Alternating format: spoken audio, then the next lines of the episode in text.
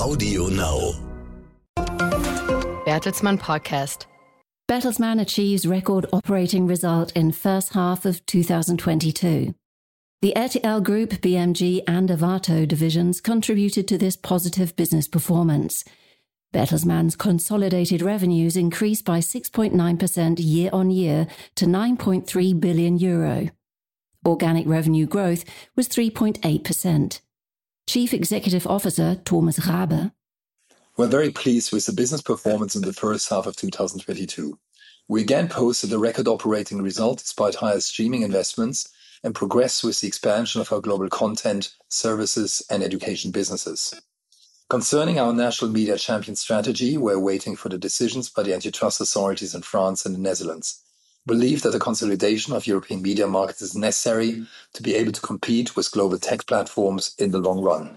We'll continue to pursue our ambitious boost plans and invest between 5 and 7 billion euro by 2025 in order to lift Bertelsmann to an even higher level of revenue and earnings. Strategically, Bertelsmann has made this progress in the first six months of the current financial year. Among the national media champions, RTL Group completed the merger of RTL Deutschland and Gruner und Jahr at the beginning of the year, and the sale of RTL Belgium and RTL Croatia was also finalized. The number of paying subscribers to the streaming services RTL Plus and Videoland grew significantly by 48% to over 4.5 million. RTL Deutschland also acquired an extensive international soccer match package from UEFA. The main channel RTL and the streaming platform RTL Plus will show the live matches of the UEFA Nations League and the European qualifiers for the 2026 World Cup and the 2028 European Championship. Global content. Production company Fremantle continued to grow with five acquisitions and share increases. Penguin Random House secured the rights to U2 singer Bono's memoir, titled Surrender, to be released worldwide on the 1st of November 2022. Music company BMG signed new deals with artists such as Rita Ora, Elvis Costello, and Julian Lennon. Global services. The main growth drivers were the logistics and customer experience CX businesses. Arvato supply chain solutions, for example, grew in consumer products, healthcare, and technology. The global CX company Majorel expanded its strategic partnership with Booking.com. Bertelsmann Printing Group faced sharply rising paper and energy costs. Online education. Bertelsmann strengthened its global education business by increasing its stake in Afya. The NASDAQ listed education company is a leading provider of medical education and training, as well as digital solutions for physicians in Brazil. Bertelsmann Education Group holds 58% of the voting rights in Afya at the half year mark. The group also invested in the content of e learning provider Relias, where Alliant International University saw continued growth in enrollments for online degree programs.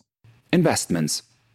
As of 30th of June 2022, Bertelsmann Investments BI held 313 investments worldwide after 29 new investments and 16 follow-on investments.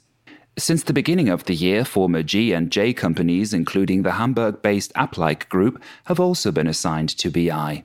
In addition, the division strengthened its commitment in the digital health business segment with the acquisition of a stake in Ada Health. Rolf Hellermann, Bertelsmann's chief financial officer, said, For the year as a whole, Bertelsmann expects its businesses to continue to develop positively. We now expect a significant to strong increase in revenues due also to portfolio effects. Operating profit is expected to remain stable at record level before investments into RTL Group's streaming business. And CEO Thomas Rabe continues. We will continue to pursue our ambitious boost plans and invest 5 to 7 billion euros by 2025 to bring Bertelsmann once and again to a higher revenue and earnings level. That was the Bertelsmann podcast. Further information can be found under bertelsmann.de. And you can follow us on Twitter, Facebook, and Instagram.